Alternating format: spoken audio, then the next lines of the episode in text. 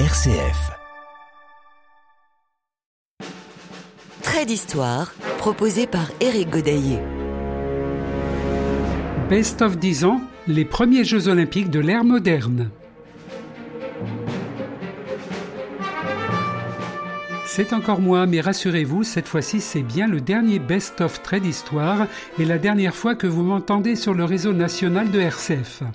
Avant d'entrer dans le vif du sujet et remonter le temps jusqu'en 1896 pour les premiers Jeux olympiques à Athènes, je voudrais vous dire merci vous, auditeurs de France, de Belgique, de Suisse, de Luxembourg et plus surprenant du Canada, d'Allemagne, d'Italie, du Portugal, qui grâce aux ondes ou Internet ont suivi la carrière de Trait d'Histoire.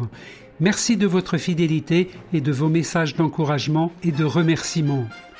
L'aventure se termine en partie seulement sur RCF, mais se poursuit sur les plateformes de podcast Spotify ou Google Podcast. Maintenant, il est temps de partir en Grèce avec un extrait de la chanson Elada Photos, interprétée par Katie Garby.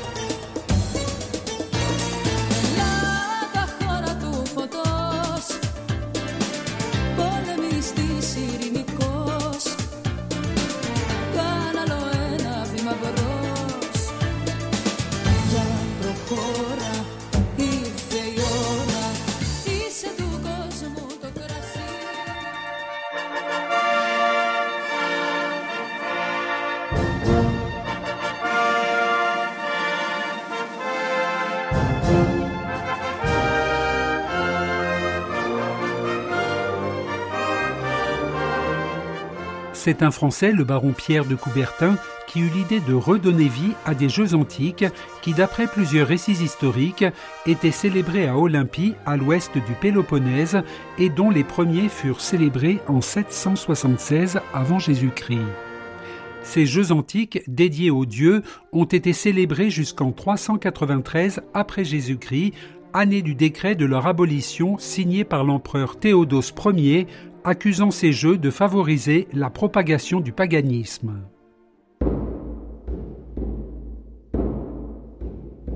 Il ne s'est passé pas plus de quatre ans entre la déclaration du baron Pierre de Coubertin en 1892 et l'ouverture de ces Jeux olympiques modernes en 1896. Le Congrès international de l'Union pour le rétablissement des Jeux olympiques, créé quelque temps après la réunion de la Sorbonne, s'était réuni du 16 au 24 juin 1894 sous la présidence du baron de Courcelles, sénateur et ancien ambassadeur. Le Gaulois, 20 juin 1894. La commission d'amateurisme s'est réunie dans un des amphithéâtres de la Sorbonne sous la présidence de M. Gondinet. M. le recteur Gréard a assisté à une grande partie de la séance et a paru prendre grand intérêt à la discussion qui a été exceptionnellement brillante et à laquelle ont pris part une cinquantaine de délégués français et étrangers. Dans une salle voisine, la commission des Jeux olympiques a travaillé sous la présidence de M. Biquelas, délégué Hélène. Le baron Carayon Latour, le baron Dutheil, le vicomte de la Rochefoucauld, Messieurs Raoul Duval, Borel, le comte Lucchesi Pali font partie de cette commission qui a voté à l'unanimité le rétablissement des Jeux olympiques et la périodicité de 4 ans. Le Gaulois, 27 octobre 1894. L'organisation des Jeux Olympiques, dont le baron Pierre de Coubertin a présenté le plan ces jours-ci à M. Casimir Perrier, est en voie d'achèvement. On sait que les premiers Jeux Olympiques doivent avoir lieu à Athènes au printemps de 1896 et le second à Paris en 1900.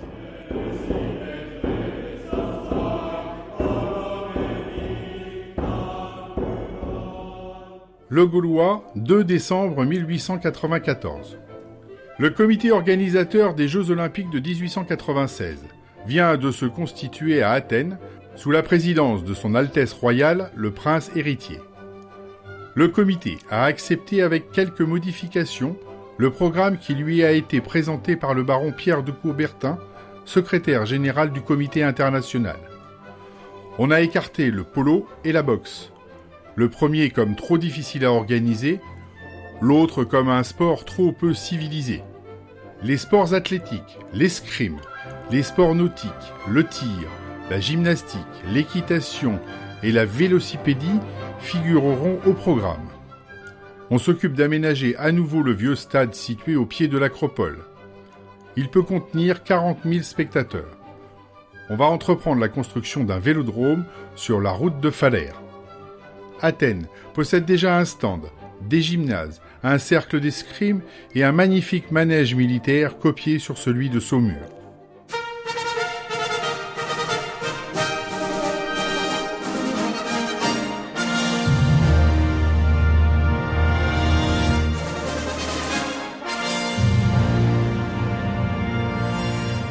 D'histoire, RCF. Jeux olympiques été Athènes 1896.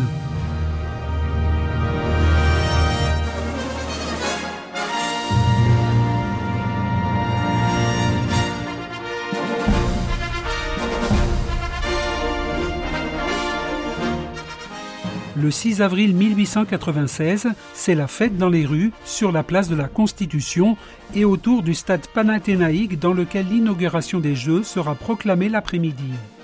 Le Gaulois, 7 avril. La fête nationale a été célébrée à Athènes avec enthousiasme. Bien que le temps fût menaçant et que l'on craignait la pluie, les Jeux olympiques ont été inaugurés avec beaucoup d'éclat. La cérémonie a été des plus imposantes.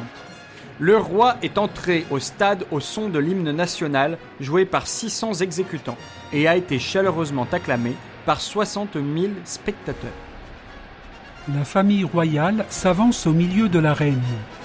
En tête sont le roi en tenue de général d'infanterie et la reine vêtue de blanc.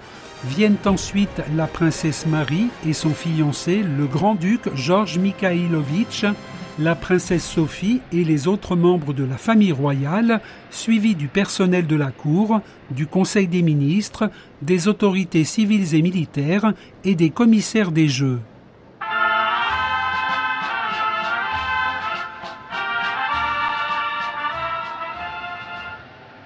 Les musiques entonnent l'hymne royal et les spectateurs debout se découvrent et acclament les souverains. Ce moment est saisissant et le spectacle indescriptible. Les souverains prennent place sur les sièges de marbre recouverts de velours rouge qui leur sont réservés. À droite s'assoient les ministres, les membres du Saint-Synode et quelques ecclésiastiques étrangers, parmi lesquels figure le célèbre Père Didon. À gauche, le corps diplomatique, la cour, les représentants des comités étrangers, etc. En ce moment, le prince royal, suivi des membres de chacune des commissions, s'avance vers le roi et lui adresse l'allocution suivante que tous les spectateurs écoutent debout. Sire, l'exécution de la résolution du Congrès international de Paris portant que les Jeux olympiques seraient célébrés pour la première fois à Athènes s'imposer à notre pays qui vit naître et prospérer ses jeux. Dans le temps relativement court dont nous disposions, nous avons fait tous nos efforts pour donner à cette solennité le plus d'éclat possible. Aussi suis-je convaincu que l'on appréciera avec une bienveillante indulgence les lacunes qui ont dû se produire dans l'organisation, vu les difficultés qu'elle comportait et le manque d'enseignement que l'expérience seule peut donner. Par les nobles luttes qui vont avoir lieu dans le stade panathénaïque, restauré par le généreux patriote Georges Averov, la Grèce établit de nouveaux liens avec le reste du monde civilisé. Dieu veuille, ô roi, que la renaissance des Jeux olympiques resserre les liens d'amitié réciproque du peuple hellénique et des autres peuples, dont nous sommes heureux d'accueillir ici les représentants pour la célébration des Jeux olympiques. Dieu fasse qu'elle ranime les exercices corporels et le sentiment national, et qu'elle contribue à la formation d'une nouvelle génération grecque digne de celle de ses aïeux. Dans cette espérance, je vous prie, Votre Majesté, de daigner proclamer l'ouverture des Jeux olympiques qui va se faire sous de si heureux auspices.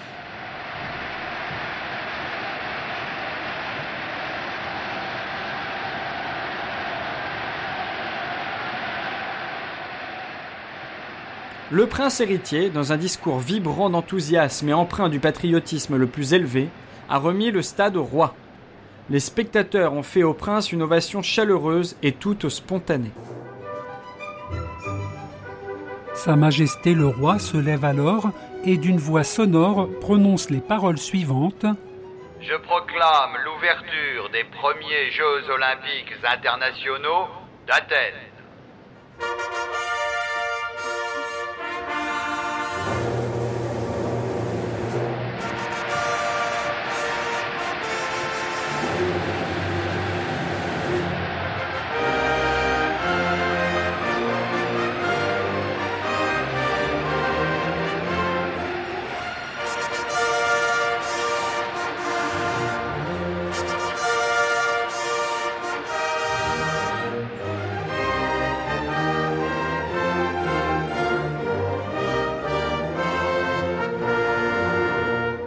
Des milliers d'acclamations répondent de tous côtés à ces paroles du roi.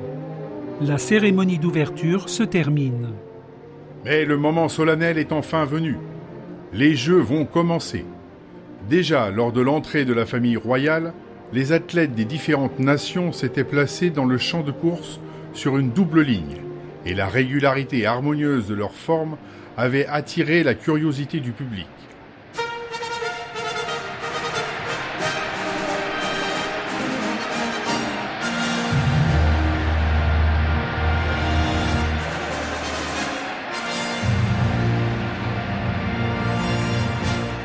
Le son du clairon se fait entendre, le premier concours va avoir lieu. Du vestiaire situé sous le tunnel sortent les concurrents qui vont prendre part à la première course. Ils sont tous légèrement vêtus, une chemise de flanelle, des caleçons courts et des souliers de toile. Ils portent sur la poitrine un numéro, correspondant au numéro d'ordre de leur inscription. Le nombre des champions s'élève à 21, et comme ils ne peuvent pas courir tous ensemble, on les divise en trois groupes.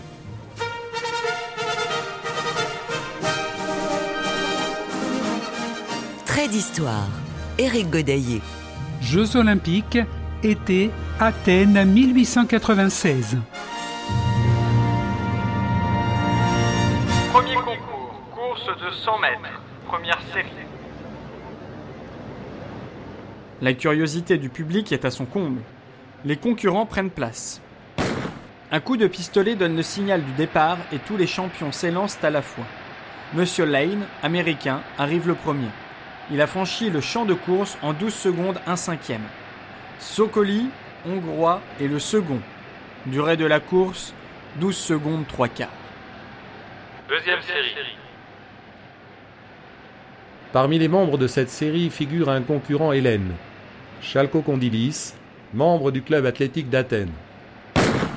De nombreux encouragements s'élèvent de toutes parts à l'adresse du jeune concurrent grec, mais c'est l'Américain Curtis qui arrive le premier au terme en 12 secondes 1 cinquième. Chalco Kondilis est le second.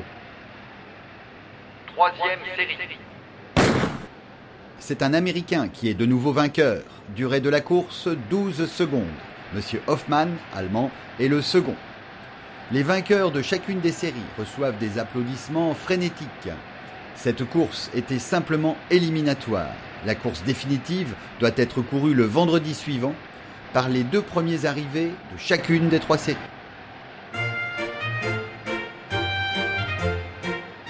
Ça y est, les Jeux de 1896 ont commencé. Ils vont durer jusqu'au 15 avril. La notion de jeu d'été n'existe donc pas encore, pas plus qu'un règlement autorisant les femmes à y participer. Le CIO, Comité international olympique, indique que 14 comités olympiques nationaux sont représentés sans pour autant pouvoir établir une liste précise. L'Europe est majoritairement représentée avec l'Allemagne, l'Autriche, la Bulgarie, le Danemark, la France, la Grande-Bretagne, la Grèce, la Hongrie, l'Italie, la Suède et la Suisse. L'Australie pour l'Océanie, le Chili et les États-Unis représentant le grand continent américain sont également présents. Toujours selon les sources du CIO, il y aurait 241 athlètes qui vont s'affronter dans 41 épreuves réparties dans 9 sports. Athlétisme, cyclisme, escrime, gymnastique, haltérophilie, lutte, natation, tennis, tir. Le système de médailles est complètement différent que maintenant. Les médailles attribuées aux vainqueurs ne sont pas d'or, mais d'argent, et elles sont accompagnées d'un rameau d'olivier et d'un diplôme. Le deuxième est récompensé par une médaille de cuivre, une branche de laurier et un diplôme. L'avers de la médaille contient le portrait de Zeus tenant dans sa main un globe surmonté de la victoire ailée avec la légende en grec Olympie. Le revers contient le site de l'acropole avec la légende en grec Jeux olympiques internationaux à Athènes en 1896. Il y a 122 médailles à remporter. Après les séries du 100 mètres, le concours du triple saut commence. C'est intéressant de s'y arrêter quelques instants puisque vous allez assister à la victoire du premier champion olympique de l'ère moderne. Dix concurrents y prennent part, parmi lesquels deux adolescents hellènes, messieurs Persakis d'Athènes et Zoumis de Chalkis. Ils sautent tous l'un après l'autre, mais on s'aperçoit immédiatement de la supériorité de l'américain Connolly. Un jeune Français, élevé à Athènes, M. Tuferi, se fait remarquer par sa souplesse.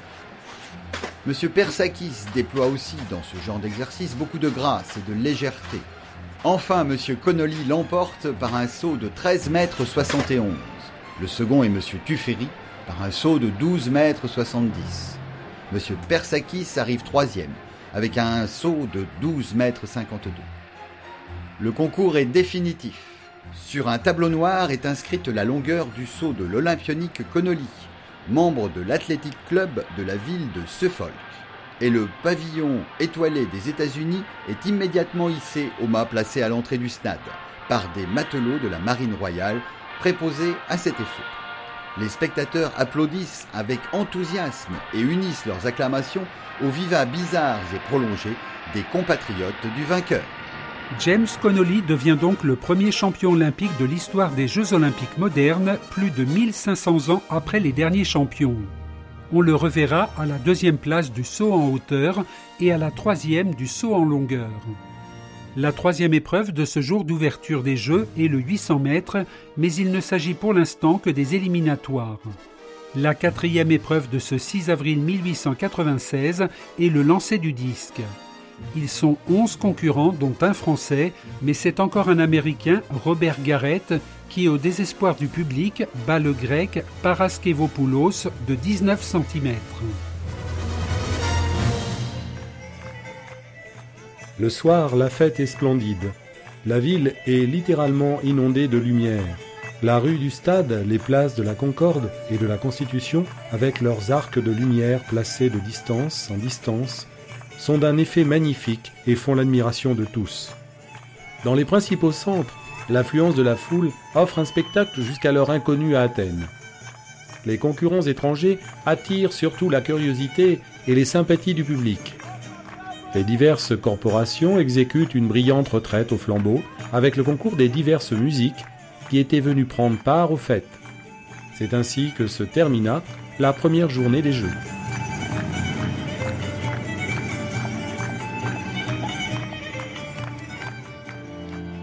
Passons en revue quelques autres épreuves pour voir comment se comportent nos sélectionnés français, tout d'abord en escrime qui compte trois épreuves, le fleuret, le fleuret pour maître d'armes et le sabre. Douzième couple. Les deux champions restés vainqueurs par élimination, messieurs Gravelotte et Gallo, sont mis aux prises. le premier l'emporte ayant été touché deux fois et ayant touché trois fois son adversaire. Il s'agissait ici de l'épreuve de fleuret. C'est donc Eugène-Henri Gravelotte qui prend l'or devant l'autre Français, Henri Gallo. À noter également la médaille d'argent pour un autre Français, Joanny Perronnet, derrière le grec Léonidas Pyrgos en fleuret pour maître d'armes. Quatre nations étaient représentées dans ce sport. Le Danemark a pris une médaille de bronze, mais l'Autriche repart bredouille.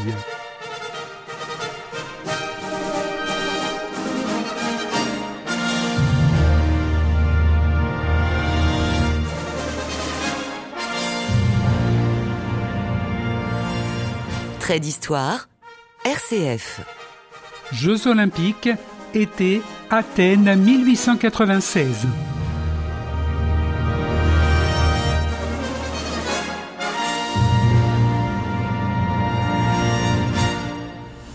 Alors s'il est un sport dans lequel les Français se distinguent, c'est le cyclisme.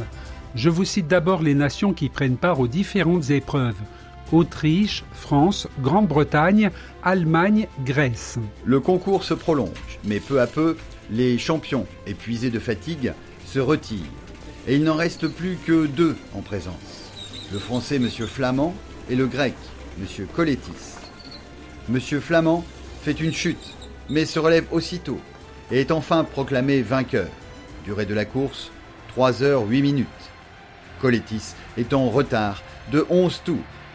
Le pavillon français est arboré au haut du mât, aux applaudissements enthousiastes de tous les spectateurs qui font la plus brillante ovation au vainqueur, brisé de fatigue. Il reçoit, ainsi que M. Coletis, les félicitations de la famille royale. Il s'agissait de la course des 100 km dans laquelle le Français Léon Flamand est arrivé premier. Mais le palmarès des Français est étonnant. En vitesse individuelle, Paul Masson prend l'or et Flamand le bronze. Paul Masson remporte aussi les courses du contre-la-montre et des 10 km. La France remporte 6 médailles dans les 16 disputées dans cette discipline.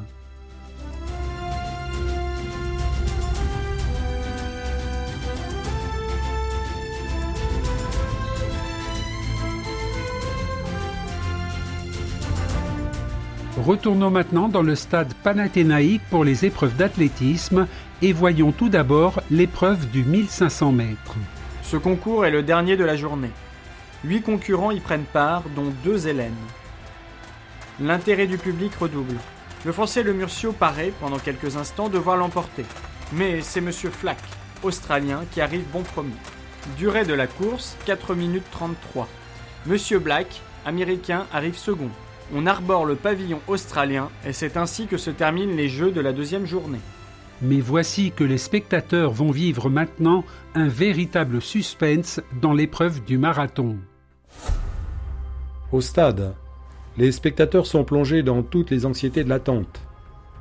À partir de 4h30, l'impatience ne peut plus se soutenir.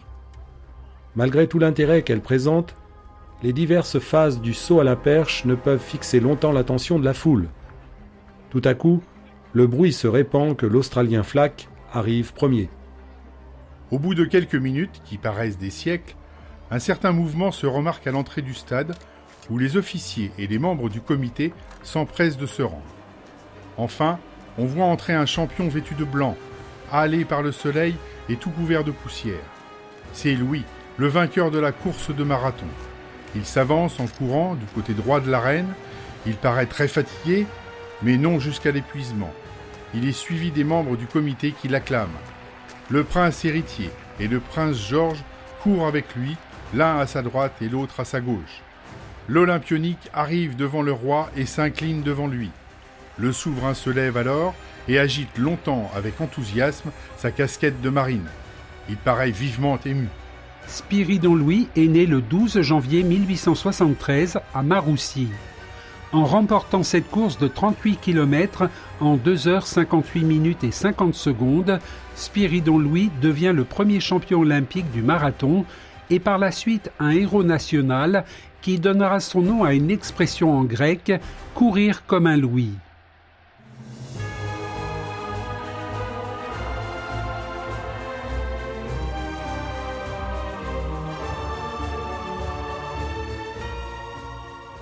Il subsiste un flou quant au nombre réel de médailles décernées lors de ces Jeux olympiques d'Athènes, car la troisième place n'étant pas réellement reconnue, certains chiffres font appel à des récompenses attribuées ultérieurement par le CIO.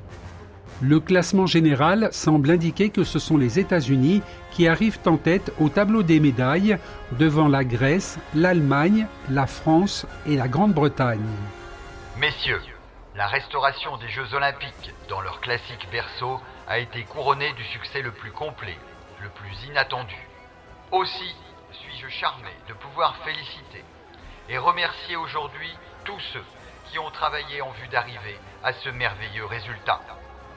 Je dois exprimer tout d'abord mes sentiments de reconnaissance au prince héritier, qui a présidé à cette œuvre avec tant de distinction et qui a surmonté, par son infatigable et persévérante activité, les obstacles qui auraient pu en empêcher le succès.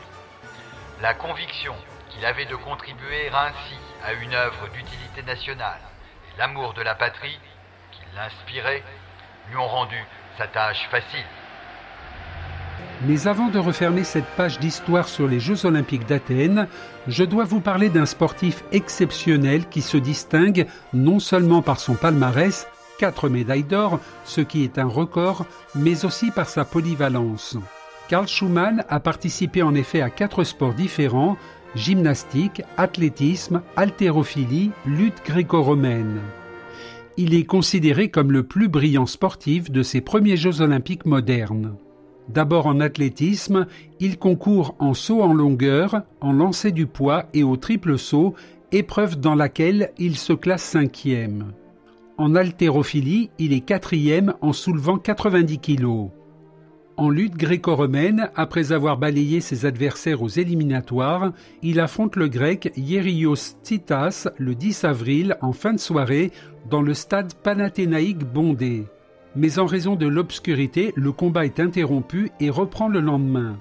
Il bat le grec et quand le roi Georges Ier lui remet sa quatrième médaille d'or, il lui dit ⁇ Vous êtes maintenant l'homme le plus populaire de Grèce ⁇ Pourquoi ai-je parlé d'une quatrième médaille d'or? C'est que la veille, 9 avril, Karl Schumann a déjà obtenu en gymnastique deux médailles d'or avec l'équipe d'Allemagne dans les exercices des barres parallèles et de barres fixes. Il a remporté le concours individuel au cheval d'arçon. Référence CIO, Comité international olympique et rapport officiel des Jeux olympiques de 1896. Presse d'époque, Gallica BNF. Avec les voix de Gilles Tabourdeau, Henri Bosque, Jean-Philippe Sauve, Thierry Galuchon. Chanson Ella Coratu Photos, Ketty Garbi.